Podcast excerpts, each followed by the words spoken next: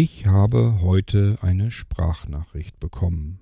Und so beginnen ganz viele Episoden hier im Irgendwasser, die mit einem F gekennzeichnet sind. Und das F, das steht für Fragen.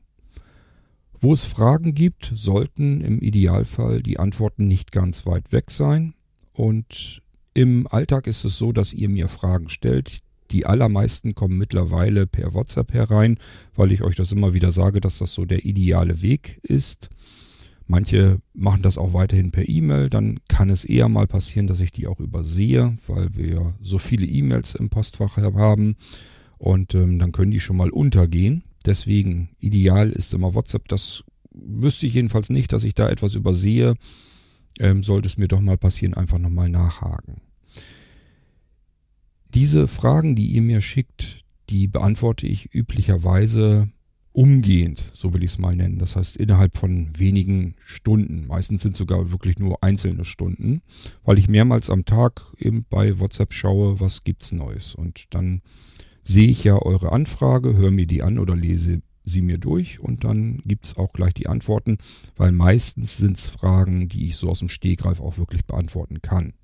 Oder aber ich beantworte erstmal so ein bisschen grundlegend und sage dann dazu, wenn noch weitere Fragen sind oder du irgendwie detailliertere Hilfe benötigst, dann sag bitte nochmal eben Bescheid, dann muss ich mich da auch nochmal ein bisschen ähm, hinein versetzen, beispielsweise irgendwas am Rechner nachsehen, wie habe ich das denn damals gemacht? Oder wo sind die Pfade, wo sind irgendwelche Dateien, die ihr braucht? Oder wie auch immer. Also manchmal kann es eben auch vorkommen, dass ich sage, schau erstmal, dass du es so und so und so machst. Und wenn du da jetzt nicht weiterkommst, dann melde dich nochmal. Seltener sind auch Fragen mit dazwischen, wo ich mir sage, ach, das könnten wir doch eigentlich auch mal in den Irgendwasser mit reinholen und eine F-Episode daraus machen. Und so wie ich das ursprünglich im Irgendwasser auch mal vorgesehen hatte, wenn ihr euch erinnert, so in den ersten F-Episoden habe ich immer gesagt, das ist etwas, was wahrscheinlich dann auch weniger werden wird im Irgendwasser, einfach weil ich viele Fragen dann schon beantwortet habe. Und alle, die sich dafür interessieren, können sich diese Antworten anhören im Irgendwasser oder durchlesen im ISA-Abruf, weil unser lieber Hermann alles mitschreibt, schön fleißig und dann kann man das auch in Textform sich anschauen. Jedenfalls ähm, sind irgendwann ja alle Fragen mal so ein bisschen schon mal gestellt worden, schon mal beantwortet worden und dann wird das ganz automatisch eben weniger, ganz normal. Okay, aber heute habe ich eine Sprachnachricht bekommen von unserem lieben Jochen und der hat ganz viele Fragen gehabt ähm, bezüglich Nanocomputer und so weiter. Da plant er so ein bisschen. Aber das sind keine Fragen, die man unbedingt in den Irgendwasser holen muss. Das ist mehr etwas, was ich mit Jochen dann direkt besprechen kann. Es war aber auch eine Frage dazwischen oder vielmehr so, so eine Art hm, Thema dazwischen, wo ich gesagt habe, das kannst du ja auch mal in den Irgendwasser holen. Da geht es um die Aufnahmetechnik, denn der Jochen interessiert sich auch für das Blinzeln Festival Studio, unser Studiomikrofon. Wollte ganz gerne einfach von mir wissen, so nach längerer Zeit, ähm, als wir das in das Sortiment reingenommen haben, das ist ja schon eine Weile her, wie so meine Erfahrungen in der Zwischenzeit sind, ob ich das immer noch benutze, wie gern ich das benutze, ob mir Nachteile aufgefallen sind. Dann ist dem Jochen aufgefallen, so die letzten Irgendwasser-Episoden, da gefällt ihm die Aufnahmequalität besser. Übrigens anderen Menschen nicht besser, sondern sogar eher schlechter. Aber das können wir gleich alles nach dem Intro nochmal durchackern. Ja, ähm, also was würde ich dem Jochen eigentlich empfehlen? Gezielt auf seine Situation heraus. Ähm, das können wir eigentlich hier in den Irgendwasser rüberholen. Ich will euch mal so ein bisschen etwas erzählen über so diese ganze Geschichte mit den Aufnahmen, mit dem Festivalstudio oder mit unserem Hobbystudio, das wir ja, ja vor kurzem in den Irgendwas auch mit hier reingenommen haben zur Vorstellung. Ähm, was macht man jetzt eigentlich am besten, äh, wenn man was ordentliches, schönes aufzeichnen möchte? Nimmt man dann ein Festivalstudio oder das Hobbystudio? Was hat welche Vorteile und welche Nachteile? Das können wir hier in dieser F-Episode im Irgendwasser versuchen zu beantworten.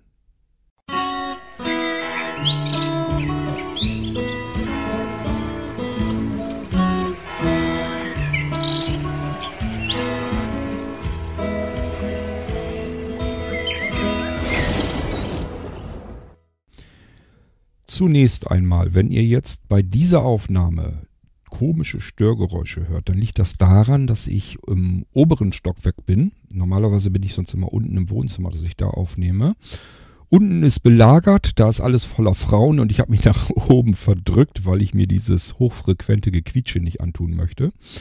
Hier habe ich allerdings das Fenster auf und das geht zur Straßenseite hin. Und da fährt mal ein Auto lang, da gehen Leute lang, spazieren mit ihrem Hund durch, die Hunde kläffen. Also es kann alles Mögliche sein, dass ihr das eventuell in der Aufnahme hört. Das könnte ein bisschen ungewohnt für euch sein. Deswegen sage ich euch, was das für komische Geräusche äh, sind, die ihr eventuell hier und da mal zu hören bekommt. Das, was ihr hier jetzt hört, ist das Blinzeln Hobby Studio Audio Equipment Paket. Das heißt, ich habe wieder mein kleines Mischpult mit nach oben genommen. Das liegt jetzt bei mir auf dem Schoß. Rechts daneben ein iPhone 8, das ich immer als Aufnahmegerät gerne nehme. Und das ist mit unserem USB Lightning Adapter miteinander verbunden und der USB Lightning Adapter ist ein besonderer zwischen sehr vielen Adaptern herausgesucht. Ähm, der hat den Vorteil, ich kann in der Seite Strom reinstecken. Da könnte man sagen, das können andere Adapter auch, das ist richtig, aber andere Adapter können nicht so gut mit beispielsweise MIDI und Audio und so weiter umgehen. Also alles, was so ein bisschen latenzfreier sein muss. Da haben ganz viele Adapter ihre Schwierigkeiten mit, weil die dafür einfach nicht ausgelegt sind. Die meisten wollen einfach nur, dass man eine Tastatur anschließen kann oder Festplatte, USB-Sticks und so weiter. Es geht mehr so um Speicher. Und ähm, mir ist aufgefallen beim Testen, dass äh, ganz irrsinnig viele Adapter mit Audio-Equipment nicht vernünftig umgehen können. Manche fangen dann an, und ähm, rasten dann irgendwann mitten in der Aufnahme aus und sagen, dieses Zubehör ist jetzt doch plötzlich nicht für dieses Gerät hier geeignet und solche Geschichten hat man da. Das will man natürlich alles nicht. Diese Lightning-Adapter, die bieten wir jetzt schon eine ganze Weile an und ähm, ich habe mich hier sehr, sehr reichhaltig damit eingedeckt, weil ich bisher nichts Besseres gefunden habe. Das sind wirklich die, so wie man sie haben will. Die haben auch ihr Manko, davon mal abgesehen nämlich dass die Anschlüsse nicht so schön festsitzen. Das heißt, wenn ich den Lightning-Stromanschluss in die Seite hineinstecke, dann muss ich ganz doll aufpassen, dass mir den nicht rausrutscht. Normalerweise hat man so das richtig klack klack macht und dann sitzt das richtig schön fest. Das habe ich hier leider nicht. Da muss man so ein bisschen aufpassen. Aber was die eigentliche Technik an dem Ding angeht, ähm, besser geht's nicht. Da habe ich noch nie Scherereien mit gehabt. Das funktioniert ganz ausgezeichnet mit allem, was ich hier an Audio-Equipment an dem Ding ausprobiert habe. Und wie gesagt, ich habe bestimmt schon insgesamt 20 solche Lightning-Adapter ausprobiert. Die kann man alle in der Pfeife rauchen. Man hat immer wieder Ärger gehabt. Ich hatte zwischendurch dann immer wieder mal, dass ich gedacht, oh, jetzt geht's, jetzt klappt das ganz gut. Und ähm, dann merkt, merkt man erst irgendwann später, dass das dann doch nicht so gut funktioniert oder dass das keine gleichbleibende Qualität ist. Warum, weiß ich nicht. Das heißt, ähm, wenn man dann diesen Lightning-Adapter nimmt und schickt den zusammen beispielsweise mit dem Blinzeln Festival, Festival Studio raus, ähm, dann kann es sein, dass das fünfmal gut geht und der nächste meldet sich, du, der Adapter geht nicht, mein iPhone will den nicht annehmen. Das funktioniert hier nicht. So, und seit wir diesen Lightning-Adapter, den ich hier jetzt auch ständig benutze, haben, habe ich dieses Problem nie wieder gehabt. Deswegen, das scheint der richtige zu sein. Der ist nicht von Apple. Ähm, ich wüsste auch gar nicht, ob es von Apple da jetzt äh, einen gibt. Tatsache ist jedenfalls, dass dieser hier wunderbar arbeitet und äh, deswegen habe ich da schon mal kein Problem mehr damit, ähm, jede Menge Audiozeugs ans iPhone zu detschen und das dann zu benutzen. Was ihr hier sonst jetzt hört, ist wie gesagt das Hobbystudio, allerdings natürlich nicht im Originalzustand, denn auch hier variiere ich ja immer so ein bisschen rum. Ich habe ja selbst auch noch ein bisschen Audio-Equipment und äh, ich mache es mir natürlich auch gerne ein bisschen komfortabel. Das heißt, ich habe jetzt die Hände frei weil ich mein schönes, großes, dickes Studio-Headset, mein Bayer Dynamic-Headset, direkt mit dem Mischpult verbunden habe. Und das hat den großen Vorteil, was ich euch beim Hobbystudio gezeigt habe, als ich euch das Hobbystudio gezeigt hatte. Das war ja das Original Sprech- und Gesangsmikrofon. Das hat auch einen sehr, sehr schönen Klang, richtig schönen warmen Klang. Meiner Ansicht nach sogar noch einen kleinen Ticken wärmer, noch ein bisschen schöner als dieses Bayer Dynamic ähm, äh, Headset. Ähm, aber natürlich, äh, das Sprech- und Gesangsmikrofon muss ich in die Hand nehmen. Das muss ich ja irgendwie entweder in den Ständer packen oder in die Hand nehmen oder wie auch immer. Das heißt, da kann ich mich nicht so schön rumlümmeln, mich irgendwo aufs Sofa legen oder so. Deswegen habe ich mir einfach mal wieder mein uraltes Bayer Dynamic herausgekramt. Das habe ich im Prinzip schon länger, als es den Irgendwasser Podcast gibt, weil das so aus den Anfangszeiten ist. Als ich irgendwann mal angefangen war mit ähm, der Aufnahme von Podcasts, äh, damals noch mit Audacity am Rechner, habe ich mir auch da einen kleinen Mixer gekauft, damit man mal so ein bisschen Apps und so weiter vorstellen kann, dass, das, dass man die unterschiedlichen Spuren alle miteinander kombinieren und vermischen kann. Und ähm, dann habe ich eben überlegt, okay, was nimmst du denn als, ähm, als Aufnahmemöglichkeit, also als Mikrofon einfach? Da wäre für mich nie im Leben in Frage gekommen, ein Sprech- und Gesangsmikrofon zu nehmen, sondern ich wusste, ich wollte es komfortabel, aber ich musste ja das Telefon in den Händen halten und so weiter. Deswegen ähm, habe ich dann geschaut, was nimmst du für ein Headset und diese Bayer Dynamik, die hat einen sehr, sehr guten Ruf. Ähm, die nimmt man auch wohl mittlerweile oder nahm man damals jedenfalls in verschiedenen Tonstudios. Ähm, ich weiß nicht, ich nehme an, dann nochmal eine Nummer teurer. Also dies hier war schon teuer. Das hat, glaube ich, ähm, ich weiß es gar nicht, über 300 Euro gekostet. Waren es über 300, über 400? Also es war sehr teuer jedenfalls. Für mich ähm, weiß nicht, ob ihr einen Dukatenscheißer zu Hause habt, ich normalerweise nicht. Das heißt, das war schon eine größere Anschaffung. Allerdings war ich damit auch so zufrieden, dass ich mir gesagt habe, okay, musst du dir noch ein zweites ähm, ansparen und dazulegen, damit du, falls mal was ist, ähm, einen Ersatz hast, dass du weiter podcasten kannst. Weil damals hatte ich nur diese Aufnahmesituation, nur das Bayer Dynamic ähm, Headset, das Studio Headset den kleinen Mixer und äh, eben entsprechend Kabel und so weiter, dass ich ähm, am Rechner aufnehmen konnte. Und ich wusste halt, okay, es kann immer mal was passieren, also brauche ich das Ganze noch ein zweites Mal. Habe mir das ähm, Biodynamic dann nochmal gekauft. Einmal, damit ich eben der Satz habe und zum Zweiten, damit ich in den unterschiedlichen Stockwerken nicht mit meinem Equipment herumrennen muss, sondern habe dann einfach alles doppelt. Gut, ähm, ich bin dann aber ja irgendwann angefangen mit dem iPhone. Das sollte dann als Aufnahmegerät dienen. Und da habe ich ja dieses iRig HD Mikrofon entdeckt, mit dem man das sehr, sehr simpel, sehr einfach machen kann. Das ist auch wieder so ein typisches Reporter-Mikrofon, will ich es mal nennen, also ein Sprechmikrofon. Bei dem merkt man es, dass es kein Sprech- und Gesangsmikrofon ist. Woran merkt man überhaupt den Unterschied? Bei einem reinen Sprechermikrofon habe ich es normalerweise so, dass das ähm, empfindlicher aufnimmt. Das heißt, lauter aufnimmt, wenn ihr so wollt. Das heißt, ich kann dieses Sprechermikrofon einfach auch mal 30 Zentimeter vom Mund entfernt nehmen und dann immer noch aufnehmen. Das ist das, was ihr hört, wenn äh, es im Irgendwasser nicht wirklich aufregend klingt, wenn da nichts Besonderes drin ist. Die Aufnahmequalität okay ist, allerdings auch nicht wirklich mehr. Das ist dieses iRig HD1. Da habe ich die Möglichkeit über so einen kleinen Drehknopf, der ist so schön eingelassen, damit man noch nicht versehentlich drankommen kann. Da muss man also richtig mit dem Finger raufdrücken und dann kann man das Ding drehen. Und den habe ich dann auch noch nicht mal äh, auf komplette Empfindlichkeit, sondern einen kleinen Schwupp, Schwupser wieder ein bisschen zurück, dass das nicht ganz so empfindlich ist, weil sonst hatte ich die ersten Plop- und Dröhngeräusche drin. Und das Mikrofon, das ist auch sehr komfortabel, obwohl ich es ähm, natürlich normalerweise in die Hand nehmen müsste. Ich klemme mir das einfach zwischen Brustkorb und Arm und dann ähm, kann ich das da so locker liegen lassen und kann dann sprechen. Das heißt, auch hier muss ich mich nicht drum kümmern. Das würde mit einem Sprech- und Gesangsmikrofon nicht gehen, denn diese Mikrofone sind so ausgelegt, dass ich sie mir direkt vor den Mund halten muss. Und nur dann kann man damit einigermaßen vernünftig aufnehmen.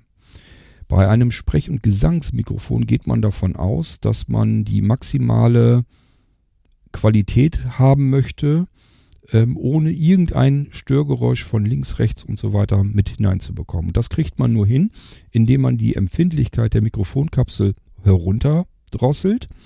Und zwar so, dass ich mit dem Mund wirklich am besten schon fast das Gitter oben von dem Mikrofon berühre.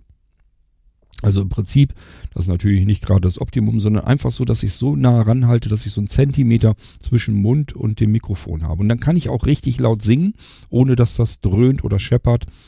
Ähm, dann habe ich das optimal. Dann, das ist so richtig typisch Gesangsmikrofon. Da möchte ich einfach nur, dass es eine schöne, warme Klangqualität hat, dass es keine Störeinflüsse gibt, wenn ich doll an dem Griff herumfummel, dass man nicht jedes Mal, wenn ich irgendwie mit der Hand am Griff irgendwie nachgreife oder so, dass man das jedes Mal mit in der Aufnahme hat. äh, dass ich nichts äh, von links und rechts, ihr müsst ja mal überlegen, wenn ich ein Gesangsmikrofon benutze, muss man auch davon ausgehen, dass es Instrumente links und rechts neben mir gibt. Also wenn ich in der Band spiele, dann habe ich ja links und rechts Krach. Und das will ich natürlich über dieses Mikrofon, in das ich hineinsinge, nicht mit hineinbekommen. Und das ist typisch für ein Gesangsmikrofon. Ich muss es sehr dicht an den Mund halten und es nimmt dann auch nur meinen Mund auf. Nicht das, was links und rechts neben mir ist während ein reines Sprechermikrofon empfindlicher aufnimmt, ich oftmals eine Möglichkeit habe, das auch zu justieren direkt am Mikrofon. Und das kann ich weiter weghalten. Da kann ich dann auch mal 30 Zentimeter dazwischen lassen. Je nachdem, was ich da habe, kann ich das sogar einen ganzen Meter weit weglassen. So, das ist ein Sprechermikrofon und das andere ist ein Sprech- und Gesangsmikrofon. Das sind so die beiden Mikrofone, die man erstmal so grundsätzlich unterscheiden kann die wir jetzt jedenfalls bei Blinzeln euch so meistens mit dazugeben.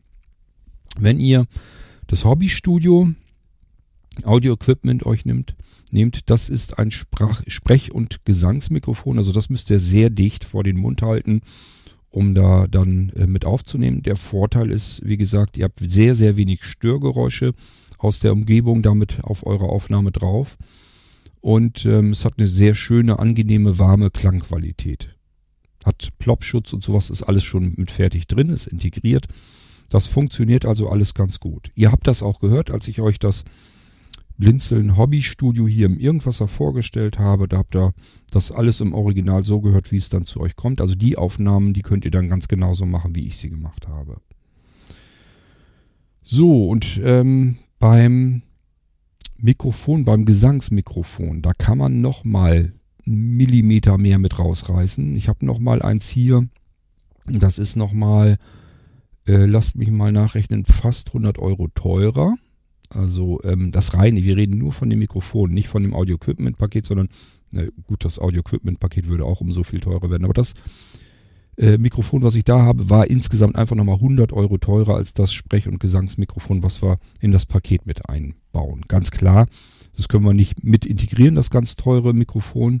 Hätte ich sonst gerne gemacht, aber dann haben wir nicht mehr diesen schönen Preis von 299 Euro für das komplette Audio-Equipment-Paket, das ihr starten könnt und loslegen könnt. Und die Unterschiede zwischen dem günstigeren Sprech- und Gesangsmikrofon ist auch ein Profi-Mikrofon. Also es ist alles Metall, es ist Popschutz drinne, es ist eine gefederte Mikrofonkapsel, so dass es sehr wenig Störeinflüsse gibt. Ähm, der Klang ist recht schön und warm. Der merkt man vom Klang her merkt man auch gar keinen Unterschied äh, zwischen dem und dem wesentlich teureren Mikrofon.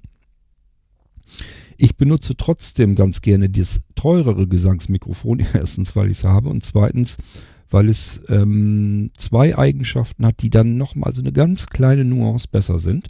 Nämlich einmal, wenn ich am Griff mit der Hand irgendwie rumfummel, dann ist das nochmal besser entstört. Das heißt, bei dem, was wir euch dazu liefern, wenn man da mit der Hand am Griff viel rumhantiert, ich wüsste jetzt nicht, warum man das tun sollte, aber manchmal greift man ja so nach oder so, ähm, dann kann das eben sein, dass man das ein bisschen mehr noch hört bei dem Mikrofon, was wir euch dazulegen. Gegenüber dem teuren Mikrofon, da ist das dann komplett weg, meine ich. Also wenn ich da am Griff rumfummel, da hört man wirklich gar nichts in der Aufnahme. Dann ähm, bei bestimmten Lauten, wenn man so Zischlaute macht, die werden bei dem teuren Mikrofon auch besser kompensiert. Das höre ich auf dem ähm, günstigeren Sprech- und Gesangsmikrofon, höre ich sie ganz wenig noch mit äh, rein. Das kann da eher mal passieren. Bei dem ganz teuren, da merkt man dann wirklich gar nichts mehr.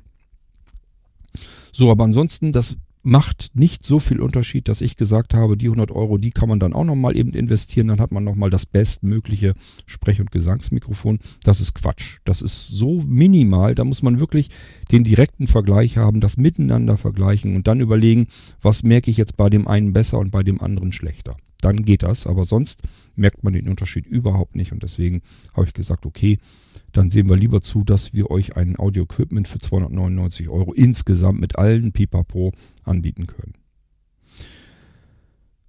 So, wenn man ganz, wenn man das ganz toll haben will, dann denke ich, wäre es gut, wenn man das so hat, wie ich es jetzt hier beispielsweise habe. Das heißt, dass man sich dann nochmal wirklich Geld zusammenspart und sich ein sehr hochwertiges ähm, Studio-Headset kauft. Studio-Headset deswegen, das hat diese riesigen Ohrmuscheln, diese ganz dick fett abgepolsterten, damit man wirklich nur sich die Aufnahme, also das Monitoring im Ohr hat und keinerlei andere Geräusche ringsherum. Also da kann man sich wirklich drauf ähm, konzentrieren, wie klinge ich jetzt? Bin ich zu laut? Bin ich zu leise? Scheppert oder dröhnt irgendetwas? Ähm, hier habe ich natürlich das Problem, dass ich das Monitoring am Mischpult analog abgreife, aber digital aufnehme. Das heißt, hier haben wir sogar noch eigentlich zu viel Differenz. Das ist noch viel zu viel unterschiedlich, Unterschied drin. Aber dann wird's auch richtig gleich so richtig teuer, wenn ich auch noch ein Mischpult haben möchte, was dann irgendwie versucht, ähm, digital auch im Monitoring rauszugehen. Dann wird's langsam dann auch ein bisschen kritisch mit der Kohle. Das würde ich auch nie im Leben ausgeben wollen, weil ähm, wir können hier im Prinzip das genauso machen. Ich muss nur das Monitoring mir erstmal so einstellen, dass ich so vernünftig hören kann. Dann mache ich eine Aufnahme und höre mir mal die Aufnahme an im Gegensatz zum, wie habe ich es denn im Monitoring gehört. Und wenn ich die Aufnahme lauter habe als das, was ich im Monitoring gemeint habe zu hören, dann kann ich das Monitoring lauter stellen oder die Aufnahme Lautstärke ein bisschen reduzieren. Ähm, wenn ich umgedreht hatte, hatte, dass das Monitoring sehr laut war und ähm, die Aufnahme sehr, sehr leise, dann muss ich schauen, ist die Aufnahme wirklich zu leise oder hatte ich das Monitoring zu laut? Also ihr versteht hoffentlich, was ich meine. Das muss man so ein bisschen ausbalancieren ähm, und wenn man das einmal so justiert hat, dann ist das alles in Ordnung. Das kann man sich auch ganz gut merken, weil ja sämtliche Regler an dem äh, Mischpult, das für euch mit Freude anbieten, hat ja diese, diese deutlichen Markierung. Ich kann sofort anhand, ich mache das immer an einer, äh, anhand einer Analoguhr, also ich sage mir einfach, auf welcher Stunde steht das eingestellt und so kann man sich die Regler sehr, sehr schön merken, wie man die Einstellung haben will. Das funktioniert ganz gut. So, wenn man also ähm, das dann nochmal extra zusammenspart und sich da nochmal ein richtig schönes, ordentliches Studio-Headset. Das ist teurer als das ganze Audio-Equipment-Paket, wenn man es übertreiben möchte. Aber dann hat man es perfekt. Dann habt ihr ein richtig tolles System. Dann habt ihr ein Mischpult, das ihr aus dem Stehgreif heraus komplett bedienen könnt, ohne auch nur ein einziges Mal drüber nachzudenken, wie ging denn das noch? Weil das nicht gut ist. Wenn man ein Mischpult hat, was ein mehr von der Technik her ständig beschäftigt, als dass man das einfach nur bedienen kann, dann ist das ein Krampf. Das, das darf nicht sein, sowas. Und dieses hat ja noch zusätzliche Vorteile. Ich kann es eben mal mit einem Akku versehen. Das heißt, ich kann hier komplett autark arbeiten, kann mich nach draußen setzen, da mal was aufnehmen, kann mal Interviews führen, egal wo ich hingehe. Ich kann ins Straßencafé gehen oder mich äh, bei jemandem draußen im Garten hinsetzen und sagen, jetzt nehmen wir das bei dir im Garten auf. Ist überhaupt kein Problem. Ich habe alles mit. Ich habe einen Akku mit, also eine Powerbank. Ich habe mein ähm, Mischpult mit, ich habe mein iPhone mit, wir können loslegen. Wir können sofort jederzeit aufnehmen und zwar in einer hervorragenden professionellen Qualität. Ich kann sogar sagen, lass uns mal ein bisschen Hall damit zumischen oder was man so gerne haben möchte. Und wo kann man das denn schon? Ja, ähm, ich hatte auch schon Kritik für die letzten Irgendwasser-Episoden, wo ich das, unser Mischpult genommen habe. Da kann das Mischpult aber nichts dafür, das sage ich euch ganz klar. Dass, äh, da hatte jemand gesagt, ähm, die Aufnahmen im Irgendwas in den letzten Sendungen, die klingen so dumpf. Wie kommt das denn? Ähm, da wusste ich aber, dass derjenige das, glaube ich, über große Lautsprecher hört. Und ähm, bei diesem Mischpult reiße ich den Bass komplett auf. Und das ist der Grund dafür. Warum das dann dumpf klingt, weil die großen Lautsprecher, die kriegen dann diesen Bass komplett rein und dann wummst das so. Und dadurch saufen so ein bisschen die Höhen und die Mitten ab, obwohl die Höhen komplett aufgerissen sind ebenfalls. Also wenn ich jetzt einfach mal hier den Bass rausnehme und den einfach mal so ein bisschen nach ähm, oben drehe, dann müsste das jetzt auf großen Lautsprechern zu hören sein, dass das jetzt besser wird, deutlich. Also ich habe jetzt ungefähr immer noch auf Mitte. Ich könnte jetzt auch den Bass noch weiter rausnehmen. Das Schöne ist, wenn ich den Bass wieder hochdrehe, also ich machen wir jetzt einfach mal, dann drehe ich den Bass da wieder komplett rein, dann haben wir die Aufnahmen für kleine Lautsprecher viel schöner. Das klingt dann besser. Wenn ihr den Irgendwasser nur am iPhone hört, dann klingt es jetzt mit dem Bass, mit dem zusätzlichen Bass darin, klingt es besser. Wenn ihr Kopfhörer aufhabt, auch da sind relativ kleine Lautsprecher drinne, ähm, dann klingt auch das eigentlich angenehmer. Bis auf diejenigen unter euch, die einfach nicht gerne Bass hören. Das gibt's auch. Das ist ja auch nochmal so ein, so ein Empfinden je Ohr. Der eine mag gerne ein bisschen mehr Bass und der nächste sagt sich, Bass möchte ich überhaupt nicht haben. So, ähm, ich persönlich meine, dass es insbesondere dann, wenn man den Irgendwasser nur am iPhone anhört oder eben mit Kopfhörern, dass es dann so eigentlich schöner, wärmer klingt. Ähm, das hat aber, wie gesagt, zur Folge, dass es an großen Lautsprechern dann dumpfer klingt. Da ist es dann nicht mehr so schön. So, und deswegen haben wir jetzt die Situation, dass manche sagen, oh, die letzten irgendwas Aufnahmen, die gefallen mir aber sehr gut von der äh, Audioqualität. Und wir haben Einzelne, hat sich bisher nur erst einer gemeldet, der dann sagt, das, was, was machst du da? Das klingt jetzt alles so dumpf. Und das liegt einfach nur daran, äh, je nachdem, wie ihr den Irgendwasser hört. So, ähm, der Jochen hatte ja die Frage gestellt, er interessiert sich für den Blinzeln Festival Studio. Das ist ein, wer das im Irgendwasser nicht mitbekommen hat, ist ein Standalone Aufnahmegerät, das zumindest softwareseitig in Schweden gebaut wird. Also da ist eine ganz interessante, sehr neue, revolutionäre Software drin, die äh, in der Lage ist, Störgeräusche rauszurechnen, also softwareseitig rauszurechnen. Das funktioniert so, dass sie im Prinzip erstmal die Raumakustik ähm, einmisst, also richtig lauscht, was, was höre ich jetzt hier in der Umgebung. Und da macht man einmal ähm, hält man die Taste, dies ist glaube ich die zweite von links unten, hält man dann einmal gedrückt, ein paar Sekunden, dann muss man die Klappe halten, also alles, was man jetzt nicht aufnehmen will, ähm, lässt man so und was man aufnehmen will, da muss man Klappe halten oder eben entsprechend das jedenfalls nicht abspielen oder wie auch immer. Jedenfalls ruhig muss es sein.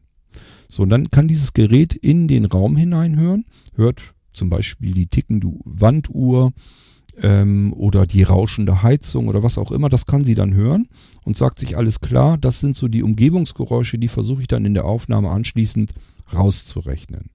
So, und dann kann man nämlich anschließend loslegen und beispielsweise über das integrierte oder über die integrierten Mikrofone, es sind mehrere drinne, kann man dann die Aufnahme starten und dann nimmt es eben die Sprache auf und rechnet das Rauschen der Heizung und die tickende Wanduhr wieder raus aus der Aufnahme. Dadurch kann man sehr hochwertige, dem Studio nahe Aufnahmen aus dem Ding herausbekommen. Wenn ihr euch jetzt sagt, na so toll finde ich das jetzt gar nicht, dann liegt das schlicht und ergreifend daran, weil ich dieses Mikrofon nicht so benutze, wie man es benutzen sollte. Das Blinzeln Festival Studio, da müsst ihr jetzt nur in den Geistreich Podcast rübergehen. Sämtliche letzteren, also bestimmt schon 20, doch wahrscheinlich. 10, 20 Aufnahmen. Die letzten 10, 20 Episoden im Geistreich Podcast sind allesamt mit dem äh, Blinzeln Festival Studio aufgezeichnet. Ähm, das heißt, einfach da mal reinhören und wenn ihr jetzt sagt, na ja, klingt gut, aber jetzt nicht wie in einem Studio aufgenommen, da übertreibt er aber. Das liegt einzig und allein daran, dass ich es nicht so benutze, wie man es benutzen sollte. Gedacht ist es auch hier, dass ich das Mikrofon so einigermaßen irgendwo vor dem Mund habe. Je näher, desto besser natürlich. Richtig gut ist es, wenn ich das Mikrofon sehr weit dicht an den Mund halte, also nur so zwei, drei, vier, fünf Zentimeter entfernt und dann die Empfindlichkeit runterdrehe. Dann habe ich natürlich noch viel weniger Geräusch drumherum. Dann höre ich von dem drumherum ähm, bei der Aufnahme, da höre ich dann gar nichts mehr davon. So bei mir ist es genau umgedreht. Das heißt, ich drücke den oberen linken Knopf zweimal. Dann habe ich die Aufnahmeempfindlichkeit der integrierten Mikrofone erhöht, zweimal entsprechend erhöht. Und dann stelle ich das einfach zur Seite. Das heißt, ich bin da locker mal ja eine komplette Armlänge weit weg mit ausgestreckter Hand. Also das ist richtig, ähm, ich weiß gar nicht, wie lang ist denn so ein, so ein Arm mit ausgestreckter Hand? Keine Ahnung, will ich jetzt gar nicht einschätzen. Es ist jedenfalls ein ordentliches Stück weit weg und hat dann den großen Vorteil, ich kann mich hinlümmeln. Ich kann im Sofa einfach so liegen, sitzen, wie auch immer. Und das Mikrofon ist halt irgendwo an der Seite und ich kann dann anfangen zu sprechen. Das ist für mich tatsächlich wichtig, weil ich mich mit dem Mikrofon nicht abgeben möchte, wenn ich den Geistreich-Podcast mache. Beim Geistreich-Podcast muss ich mich komplett darauf konzentrieren, was ich sagen will. Ich stehe da komplett unter Hochspannung, muss mich sehr, sehr konzentrieren, weil ich ja eine Geschichte erzähle, die in dem Moment erst entsteht, als ich sie erzähle. Das heißt, da ist ganz viel Echtzeit im, im Spiel. Und ich muss nebenbei auch noch aufpassen, nicht nur was ich erzähle, sondern wie ich es erzähle. Also auch die Formulierung so ein bisschen versuchen, äh, dass ich die hinbekomme. Und das in Echtzeit. Das heißt, ich habe hier keine Möglichkeit, keine Zeit, mich lange mit was anderem, eigentlich gar nicht. Ich habe keine einzige Sekunde Zeit, um mich mit was anderem zu beschäftigen. Ich muss komplett bei der Geschichte sein. Da kann ich mich nicht drum kümmern, sitze ich jetzt dicht genug am Mikrofon oder wie ist die Aufnahme Lautstärke oder irgendetwas. Das kann ich alles vergessen. Ich muss dann einfach mich nur noch aufs Sprechen konzentrieren können. Und das Mikrofon steht, steht irgendwo an der Seite und nimmt das dann auf. So, und wie gesagt, das kann man natürlich genauso umdrehen, so wie ich es empfindlicher gestellt habe. Einfach die Empfindlichkeit rausnehmen, das Mikrofon näher an den Mund rücken und dann die Aufnahmen machen. Dann habt ihr wirklich eine sehr, sehr dichte, sehr nahe ähm, Studioqualität. Als wenn ihr in einem Aufnahmestudio sitzt, was dann richtig ordentlich abgeschirmt ist. Da hat man ja richtige äh, Dämmschallmatten, ähm, Schall, Schalldämmmatten, meine Güte, Schalldämmmatten an den Wänden, Decken und so weiter. Das ist also richtig, das sind ja diese trapezförmigen, diese trapezförmige Schalldämmungsstruktur. Ähm, ich kenne die ganz gut, diese Matten, die habe ich früher auch sehr oft eingekauft, ballenweise, weil ich ja unsere Rechner damals, als es noch Tower-PCs gab, bestellt ja heute kein Mensch mehr, aber als es die damals gab, ging es ja mal darum, wie kriegt man die Dinger ein bisschen leiser. Und äh, da habe ich diese Schallschutzdämmmatten, die dazu da waren für Tonstudios. Die konnte man an die Wände kleben oder ähm, Schallschutzkabinen und so weiter. Dafür waren diese Dämmmatten gedacht und die habe ich immer genommen, um die PCs von innen damit zu dämmen, damit man den, ähm, die Betriebsgeräusche im Rechner draußen nicht mehr hört. Ja, ähm, und das ist natürlich wesentlich aufwendiger, wenn ich versuche, mir ein eigenes Studio zu bauen, wo ich dann diese Dämmung drin habe. Deswegen ist das Festival Studio so eine ganz wunderbare Erfindung, damit ich zu Hause eine sehr hochwertige, ähm, störfreie Aufnahme machen kann. Ähm, nur man muss es eben anders benutzen, als ich das beispielsweise in den Geistreich-Geschichten tue. So, Jochen fragte mich dann nach jetzt der ganzen Zeit, die ich mit dem Festivalstudio arbeite. Erstens, benutze ich das Mikrofon überhaupt noch? Äh, zweitens, ähm, würde ich es weiterempfehlen? Und drittens, habe ich im Laufe der Zeit irgendwelche Nachteile festgestellt? Also, das Festivalstudio benutze ich nach wie vor noch weil ich damit den Geistreich gerne aufnehme. Das äh, geht da meiner Ansicht nach perfekt damit. Ähm,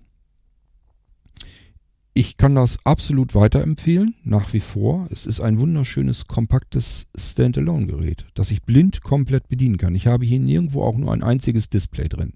Ich muss mir keine Umwege nennen, muss mir keine Blindtouren nennen, sondern jeder Knopf hat seine festen Funktionen und die kann ich sehr gut ertasten. Die sind an der linken Seite von oben nach unten und an der rechten Seite von oben nach unten. Und die haben alle ihre einzelne jeweilige Funktion. Habe ich im Irgendwasser alle euch erklärt, die Funktionen dieses ähm, Mikrofons. Und das heißt, ich kann es blind komplett bedienen. Ich habe ein Standalone-Aufnahmegerät mit integrierten, sehr hochwertigen Mikrofonkapseln, die für alle ähm, nötigen Aufnahmesituationen komplett ausreichen. Ähm, bis auf 3D vielleicht, wenn ich jetzt irgendwie, da muss ich mir weitere Mikrofonkapseln kaufen, ähm, ähm, Kunstkopf- oder Originalkopfmikrofone und die kann ich da aber auch anklemmen. Es hat ja nicht nur Ausgang, sondern der Ausgang kann gleichzeitig als Eingang benutzt werden. Das kann man umschalten und dann kann man damit auch weitere Mikrofone ansteuern und das Ding einfach als Aufnahmegerät benutzen. Ich persönlich benutze allerdings das Festival Studio einzig und allein nur am iPhone.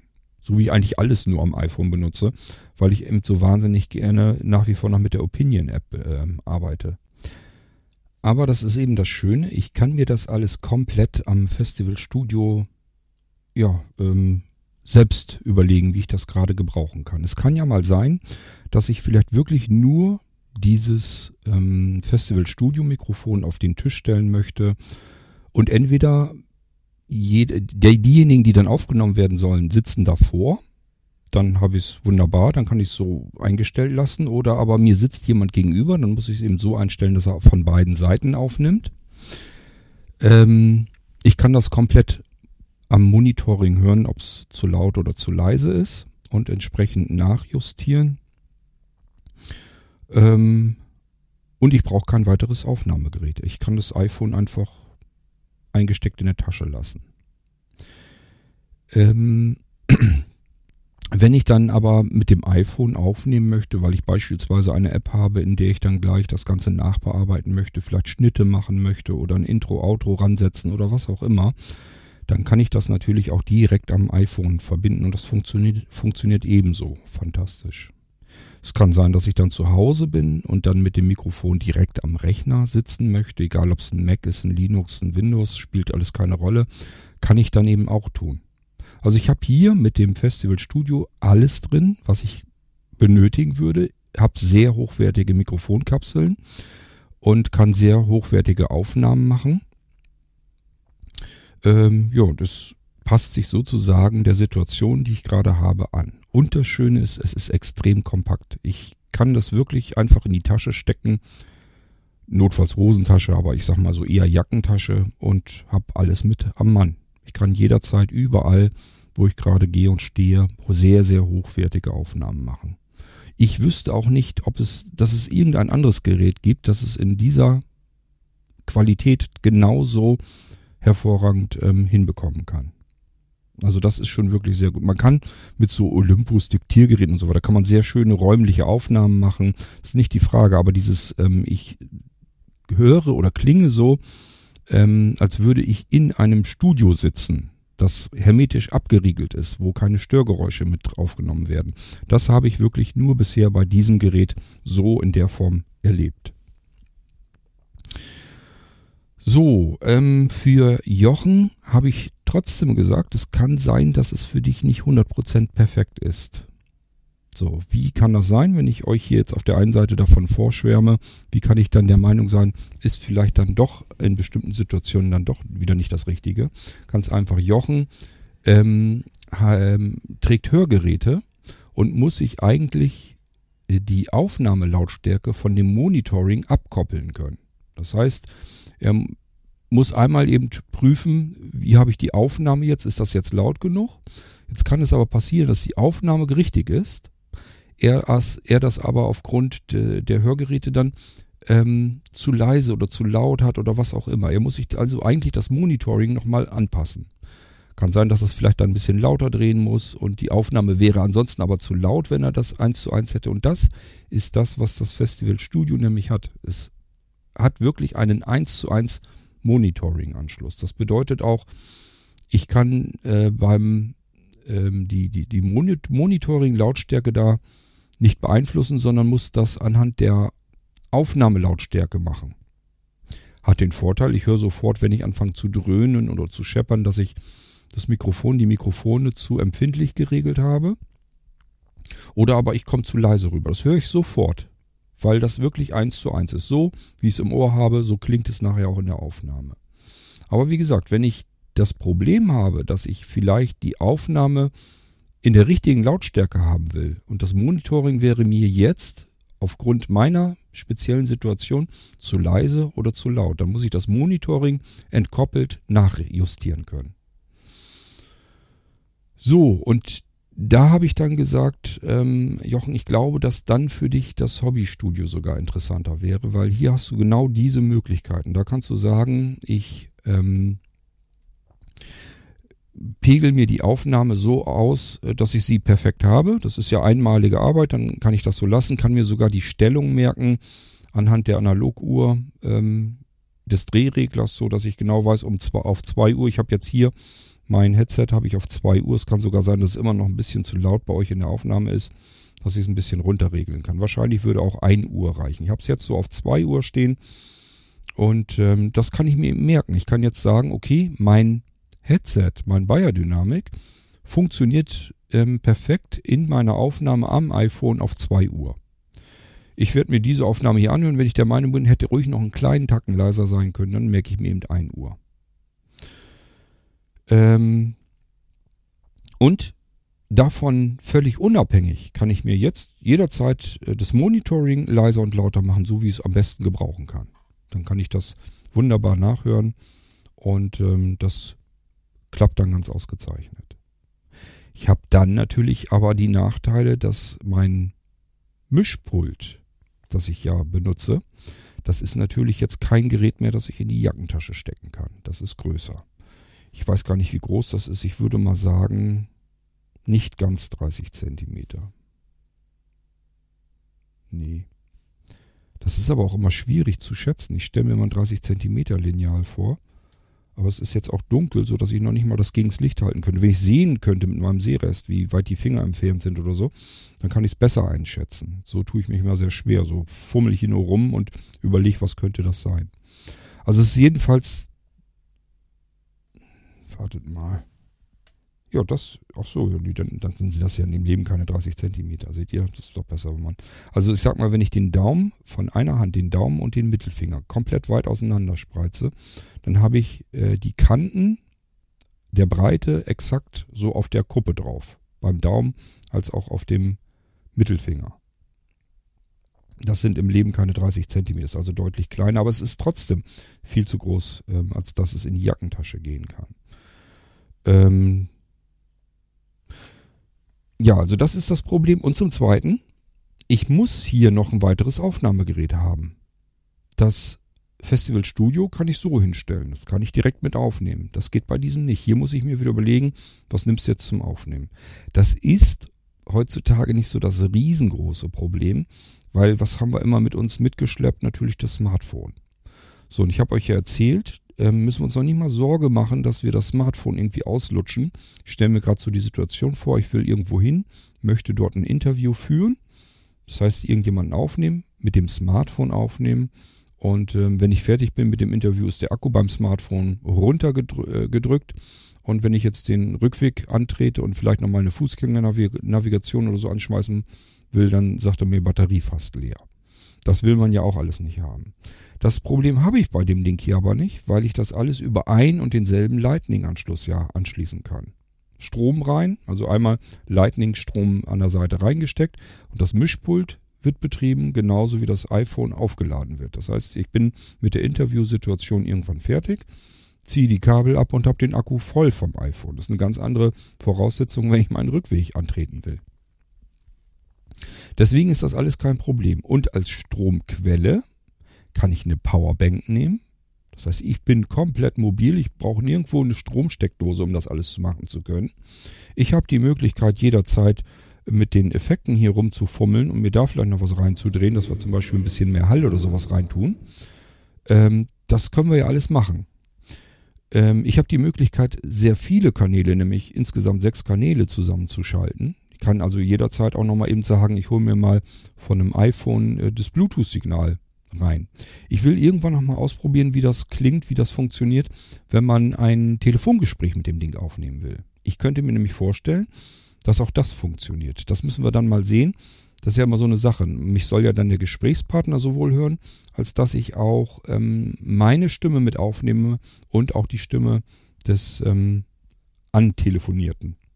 Das will ich nochmal ausprobieren. Dann ist es wirklich richtig genial, das Ding hier. Wenn man das auch alles völlig problemlos machen kann, ohne dass man jetzt rumtricksen muss. Ich habe das ja schon mal alles gemacht. Das waren aber mit speziellen Splitter-Adaptern und so ein Krempel alle. Das ist nicht das, wie ich mir vorstelle, wie es einfacher gehen sollte, sondern das war so kompliziert, dass ich mir sogar beim nächsten Mal, als ich es aufnehmen wollte, erstmal wieder herumfuchteln musste. Wie hast du das damals mit den ganzen Splitterkabeln gemacht, dass du das Signal dahin hast, wo du es hinhaben willst? Also es ist nicht so einfach. Und ich denke, glaube und hoffe, dass das hier mit dem Mischpult deutlich leichter geht. So. Dann hatte Jochen ja noch gefragt, ob mir so im Laufe der Zeit irgendwelche Nachteile aufgefallen sind beim Festival Studio. Ja, und die habt ihr auch schon gehört im Podcast. Und zwar, ich würde mal so, wenn ich grob schätzen müsste, würde ich sagen, wenn ich 20 Aufnahmen mache, dann habe ich in der 20. Aufnahme in den ersten Sekunden ein ganz komisches Störgeräusch, ein, eine Art Artefakt. Dann wird das so ganz komisch verzerrt. Das habt ihr im Irgendwasser schon ein, zwei, dreimal gehört. Bin ich mir ganz sicher. Und ich sage, das passiert so alle 20 Aufnahmen vielleicht. Vielleicht ist es auch alle 15 Aufnahmen. Ich kann es euch nicht so genau sagen, aber es kommt jetzt nicht übermäßig oft vor, aber es kommt zwischendurch einfach vor. Und ähm, das ist bei kleinen Schnipseln, deswegen nehme ich das so wahnsinnig gern für den Geistreich-Podcast, dann ist das höchstens mal ganz kurz ärgerlich. Also wenn ich dann einfach ein Stückchen aufgenommen habe, beispielsweise drei, vier, fünf Minuten, ich nehme mir immer nur so ein Schnipsel auf, so weit wie ich komme, bis ich mich verzettel, verplapper, huste oder was auch immer. Und dann nehme ich diesen Schnipsel auf und dann äh, höre ich mir den von vorne auch an. Und wenn dann ähm, dieses Artefakt mit drin ist, dann kann ich den natürlich die Aufnahme komplett wegschmeißen. Und wenn das dann eine war, wo ich gesagt habe, die hast du jetzt richtig gut aufgenommen, wäre jetzt perfekt gewesen, um das da dran zu lassen äh, und die Geschichte damit zu füllen, äh, dann ist das ärgerlich, weil ich dann die Aufnahme wegschmeißen muss, obwohl ich alles richtig gemacht habe. Ähm, aber es ist nicht schlimm. Also ich muss halt einfach diese paar Minuten dann nochmal nur neu aufnehmen. Wenn ich aber eine Aufnahme habe, die vielleicht eine Stunde oder zwei Stunden gegangen ist und nur die ersten drei, vier Sekunden sind im Prinzip durch diese, durch diese, ähm, durch dieses Störgeräusch ähm, versaut. Deswegen schmeiße ich nicht die komplette Stunde weg. Das macht, glaube ich, niemand. Dann muss man sagen, okay, Augen zu oder vielmehr Ohren zu und durch. Dann lässt man es eben so. Das ist ein Nachteil, äh, den ich festgestellt habe. Nun weiß ich aber nicht, ob das nur bei mir der Fall ist, denn ich könnte mir vorstellen, dass das etwas ist, was wirklich ausschließlich im Zusammenspiel mit diesem Lightning-Adapter an diesem iPhone passiert. Denn wir haben ja das Festival Studio schon einige Male ähm, nach draußen verschickt. Das heißt, ähm, es haben dann doch einige von euch das bestellt.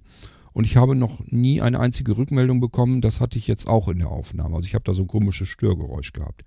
Das kann sogar sein, dass ähm, ich habe ja logischerweise meine ursprünglichen Geräte, das sind die ersten Generationen. Es kann sogar sein, dass der Hersteller das selbst erkannt hat, dass es dieses Problem gibt und dass sie das in der Firmware dann irgendwann ähm, beseitigen konnten, den Fehler. Denn es wird sicherlich irgendwas mit der Software zu tun haben, die dann nachregulieren will. Also ich sage ja, es ist eine Software drin, die äh, die Störgeräusche in der Umgebung herausrechnet oder das zu herauszurechnen versucht. Und die wird genau diese Störung verursachen, die ersten 1, 2, 3, 4 Sekunden. Ja, das ist der Nachteil, den ich am Festival Studio festgestellt habe in der Zeit. Gut, ähm, das Hobbystudio hat wie gesagt etliche Vorteile, deswegen würde ich im Moment sagen, jeder, der irgendwie aufnehmen möchte und ähm, dem das jetzt nicht so wichtig ist, dass das ein kleines handliches Standalone-Gerät ist. Also ich sag mal, der Festival Studio, ähm, dieses Studiomikrofon, das sieht so aus wie so ein kleiner Rasierapparat von Braun, so ähnlich müsst ihr euch das vorstellen.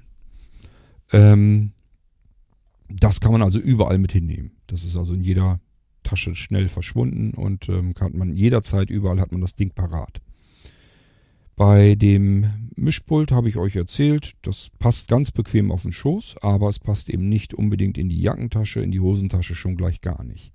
Und ich brauche ein zusätzliches Aufnahmegerät, ähm, aber ich sage ja, meistens hat man ein Smartphone dabei und damit gibt es ja auch jede Menge Apps zum Aufzeichnen. Das ist also auch alles nicht so wirklich das große Problem. Und ich kann das Mischpult natürlich auch einfach am Rechner an, anschließen und betreiben. Es gibt natürlich auch die Möglichkeit, dass man auch hier einfach Analogaufnahmegeräte benutzt, dass man einfach ein kleines Olympus-Diktiergerät zum Aufnehmen benutzt oder irgendein anderes Aufnahmegerät. Vielleicht suche ich uns sogar nochmal ein schlichtes, einfaches Aufnahmegerät aus mit einem Klinkeneingang, wo wir dann dieses Mischpult hier anklemmen können. Weiß ich noch nicht, ob das wirklich so gebraucht wird, kann ich euch nicht sagen. Aber das wären so die Möglichkeiten, die ich euch dann mit an die Hand geben kann. So, dann sind wir soweit erstmal durch, dass ich euch die Vor- und die Nachteile erzählen konnte. Wichtig auch zu wissen, ähm, ihr habt das sowohl bei mir als auch bei dem Sven Heidenreich in seinem Podcast vielleicht schon festgestellt, dass wir immer sagen, ich höre noch das Rauschen äh, in der Aufnahme. In der Aufnahme hört man es dann meist gar nicht, sondern tatsächlich nur ähm, im Monitoring. Das liegt einfach daran, weil es Analoganschlüsse sind. Da kriege ich halt, wenn ich das Monitoring sehr weit aufreiße, kriege ich halt das Rauschen mit rein. Das habe ich dann in der digitalen Aufnahme nicht mit drinne.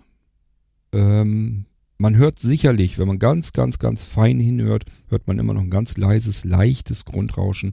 Das ist aber so minimal, ähm, das was wirklich vernachlässigen können. Es hat aber nichts mit dem Rauschen zu tun, was ich während ich aufnehme im Monitoring habe, weil das eben, wie gesagt, das ist analog. Digital habe ich da nichts mehr drin von dem Rauschen. Okay, ja, also im Moment wäre meine Empfehlung ähm, tatsächlich das Hobbystudio. Es ist günstiger, preisgünstiger. Wir haben viel mehr Möglichkeiten. Ich habe jetzt bei einer Frau, die wollte ganz gern so ein kleines, einfaches Audio-Interface haben. Die wollte nicht so, so ein Mischpult da stehen haben mit vielen Eingängen und vielen Reglern und so. Das wollte sie alles nicht. Und ähm, ein kleines, handliches Audio-Interface, was ich mit dem iPhone verbinden kann. Ich sage, ja, habe ich alles hier. Ich kenne diese Audio-Interface. Die ganzen Geräte fürs iPhone kenne ich alle. Das ist damals losgegangen, der, auch von äh, IK Multimedia, diese iRig-Dinger. Ähm, die hatten ein Interface, ein Audio-Interface, kann ich per Lightning anschließen. Dann ging es aber auch schon los. Ich wollte ganz gern 3D-Aufnahmen mit dem Ding machen. Das heißt, meine OKMs, meine Originalkopfmikrofone wollte ich damit betreiben. Brauche ich eine Phantomspeisung? Hat das Teil nicht. Dann geht's los, braucht man spezielle Spiralkabel. Das sind so ganz spezielle Spiralkabel, die oben in beide Dinger reingestopft werden. Dann haben sie in der Mitte, ähm, gehen diese Kabel in so ein kleines Plastikschächtelchen. Da ist eine, eine besondere Batterie drin, also noch nicht mal eine Standardbatterie. Und da drüber geht dann ein Stückchen Kabel raus und da kommt dann der Klinkenanschluss rein, wo ich meine OKMs reinstopfen kann. Ähm, diese, allein diese Kabel, diese Spiralkabel sind so feinadrig, dass ich jedes Mal Angst hatte, dass mir die Kabel abreißen. Und die waren richtig scheiße teuer. Also allein dieses Kabel ist teuer, die Batterie da drin ist teuer, OKM müssen wir nicht weiter drüber sprechen und das iRig ist auch nicht gerade ein Schnäppchen. Ähm, das habe ich ein, zwei Mal benutzt. Das war mir alles zu viel. Das war zu viel Kabellage, nur um mal eben eine kleine Aufnahme zu machen. Es war mir auch zu teuer. Also ich habe euch das ganz klar nicht angeboten, weil es zu fummelig, zu friemelig ist, zu teuer war. Das hat keinen Zweck. Dann habe ich ja weitergesucht. Dann haben wir den, wenn ihr euch erinnert, den Zweikanal-Mixer bei Blinzeln gefunden. Das wäre das perfekte Audio-Interface für das iPhone. Ähm, das Ding ist aber auch, weil es von Apple extra zugelassen wird, zertifiziert ist, ist das re relativ teuer. Hat ja Möglichkeit, dass man oben zwei Anschlüsse hat, also linker und rechter Kanal, zwei Kanäle haben wir.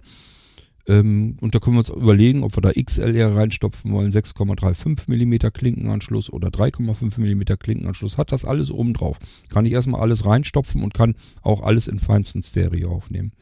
Monitoring-Anschluss. Ich habe, weil es eben gezielt extra fürs iPhone hergestellt wurde, habe ich einen kleinen ähm, Switch, also einen kleinen Schalter, Schiebeschalter, den ich von links nach rechts schieben kann, um ähm, zu unterscheiden, möchte ich jetzt mein Monitoring hören aus diesem Zweikanalmischer oder möchte ich das Audiosignal von meinem iPhone hören. Beides zeitgleich geht auch nicht, auch mit dem Ding nicht, obwohl es speziell gezielt fürs iPhone gebaut ist, habe ich euch ja schon mal versucht zu erklären, dass das einfach technisch so nicht funktioniert. Was für uns natürlich schön wäre, weil wir dann das ähm, Voice-Over-Signal mit hätten, aber es geht so halt nicht. Ähm, aber hier können wir eben mit einem kleinen Schiebeschalter schnell mal hin und her schalten. Das ist ja immerhin schon mal ein großer Vorteil. Wir haben Möglichkeit, dass wir eine Phantomspeisung bis plus 48 Volt ähm, anliefern können auf beiden XLR-Anschlüssen. Also das ist eigentlich eine ganz schöne Sache. Benutzt natürlich auch wieder eine Batterie, aber hier in dem Fall einen 9-Volt-Block. Den kann ich überall kaufen, der ist auch nicht mehr so teuer. Der war, die waren früher, waren die mal richtig teuer.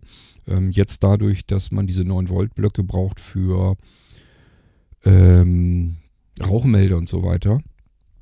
Äh, mittlerweile auch schon bald nicht mehr, weil man die Rauchmelder ja mittlerweile verschweißt und dann komplett wegschmeißt. Aber die ganze Zeit lang haben so diese ganzen verschiedenen Geräte im Haushalt, ähm, haben dann 9 Volt Blöcke plötzlich gebraucht. Deswegen sind dann die 9 Volt Blöcke auch im Preis drastisch runtergegangen. Ist also jetzt nicht ganz so schlimm, aber trotzdem ist es nervig. Jedes Mal, wenn ich den Zweikanalmischer in der Hand nehme, äh, kann ich mich drauf spitzen, dass ich gefühlt diesen blöden 9 Volt Block erstmal wieder austauschen muss.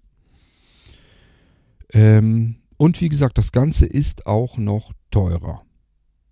So, Deswegen habe ich im Moment, würde ich sagen, das Beste, was man so zwischen Preis und Leistung hinbekommen kann, ist wirklich unser Audio-Equipment-Paket Hobby-Studio. Da kriege ich die beste Aufnahmequalität mit heraus, die größtmöglichste Flexibilität. Ich kann viel mehr Eingänge ansteuern, kann die miteinander fröhlich mischen, kann das alles wunderbar haarfein auspegeln hier, ähm, kann mir Signale reinholen, kann Bluetooth reinholen. Ähm, ich kann mir auch mal eben schnell so eine Amazon-Lautsprecherbüchse reinholen, das habe ich auch noch vor, dass man ähm, direkt das Signal von Alexa mit hineinholen kann. Ähm, also da kann man richtig was mitmachen mit dem Ding. Und es ist nicht groß, ich kann es direkt mit USB-Strom betreiben. Ich kann es direkt ans iPhone klemmen. Also alles, was das Herz begehrt. Deswegen ist das so im Moment so mein Favorit. Mit dem Ding nehme ich ja jetzt auch schon die ganze Zeit Irgendwas-Episoden auf. Ich gehe mal davon aus, dass es irgendwann wieder weniger wird, dass ich zwischendurch einfach sage, du willst einfach nur kurz was erzählen. Da hast du keinen Bock jetzt das ähm, Mischpult hier heranzunehmen und dann äh, die Kabel und so weiter alle miteinander zu verstopfen, sondern äh, du willst einfach nur das iRig HD1 dann wieder nehmen, zack, Lightning-Anschluss rein, los geht's. Das wird so wiederkommen, denke ich mal. Aber im Moment macht mir das so viel Spaß, mit diesem Mischpult zu arbeiten, dass wir jetzt schon die ganze Zeit im Irgendwasser mit dem Ding ähm, umgehen hier. Okay. Ähm ja, ich benutze also, wie ihr sicherlich schon bemerkt habt, den Irgendwas auch sehr gerne zum Ausprobieren, zum Testen der unterschiedlichsten Komponenten. Und das ähm, ist immer sehr interessant, wenn man das dann so raushört, welche Unterschiede das dann so gibt. Aber ähm, wer in Richtung Aufnahme irgendwas überlegt, da würde ich sagen, das Hobbystudio ist im Moment so das Beste, was man da machen kann. Weil man da am flexibelsten ist, ähm, die schönste Qualität zum kleinsten Preis rausholen kann, ähm, alles komplett blind bedienen kann. Das gefällt mir richtig gut. Also ich habe hier sofort jederzeit einfach alles direkt im Griff. Muss nicht rumfummeln, muss mir keine Menüs überlegen, muss nicht überlegen, wo sitzt welcher Schalter oder so. Das ist alles vernünftig und logisch aufgebaut. Ich komme überall direkt sofort dran. Das gefällt mir doch alles ganz fein. Ja, ähm, ich hoffe, ihr könnt damit ein bisschen was anfangen. Das war erstmal so die F-Episode mit meinen Antworten zu Jochens Fragen bezüglich der ganzen Aufnahmegeschichte. Ähm, also es haben letzten Endes beide Geräte natürlich ihre Vorteile. Festival Studio ist eben wunderschön, dass ich das einfach auf den Tisch stellen kann. Zack, fertig. Habe ich das Gerät fertig zum Aufnehmen in bester Studioqualität. Super Sache. Einfacher geht's nicht. Kleiner und kompakter geht's nicht. Brauche keine zusätzliche Powerbank. Ich brauche keine Stromsteckdose. Wenn der Akku aufgeladen ist, hält er zwölf Stunden. Also das ist alles ganz wunderbar. Und ich kann es trotzdem einfach nur als Mikrofon benutzen, egal ob am iPhone, iPad, am Rechner, spielt keine Rolle. Ähm, ja, aber da habe ich eben nicht, dass ich das Monitoring abgekoppelt ähm, regulieren kann in der Lautstärke. Jedenfalls habe ich das so nicht in Erinnerung, oder? Oder ging das doch? Da waren ja rechts eine Menge Tasten. Ich glaube nicht, oder?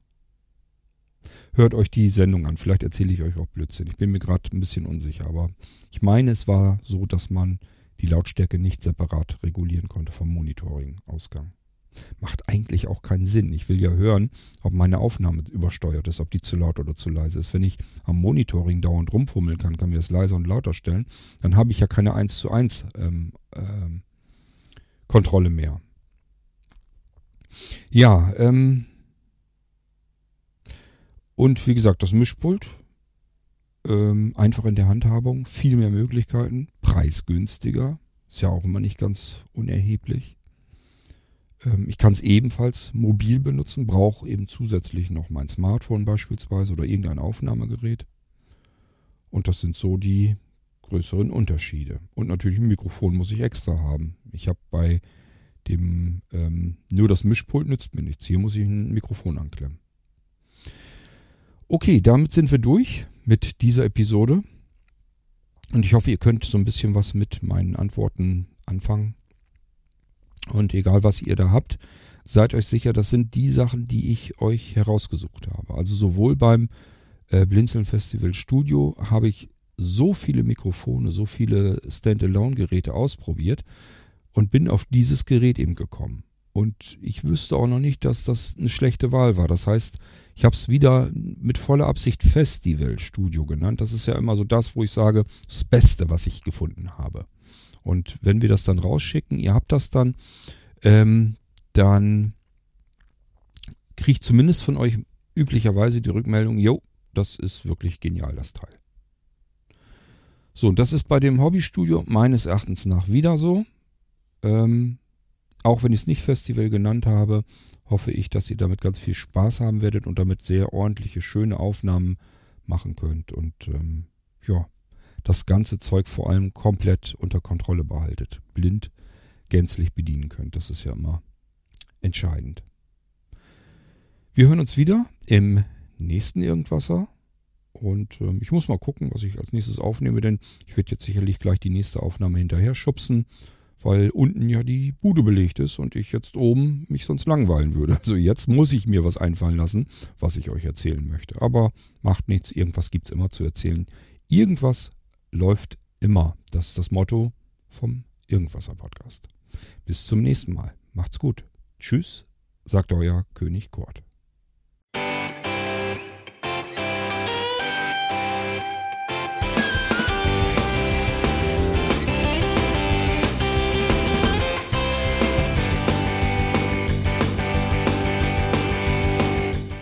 Das war Irgendwasser von Blinzeln.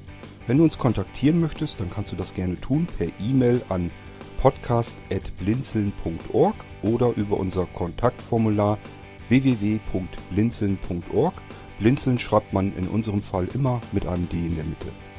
Wenn du möchtest, kannst du uns sehr gerne auch einen Audiobeitrag auf unseren Podcast Anrufbeantworter sprechen.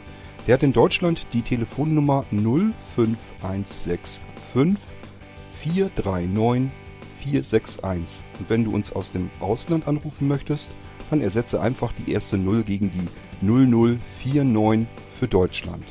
Wir bedanken uns für dein Interesse und freuen uns schon darauf, wenn du auch beim nächsten Mal wieder mit dabei bist.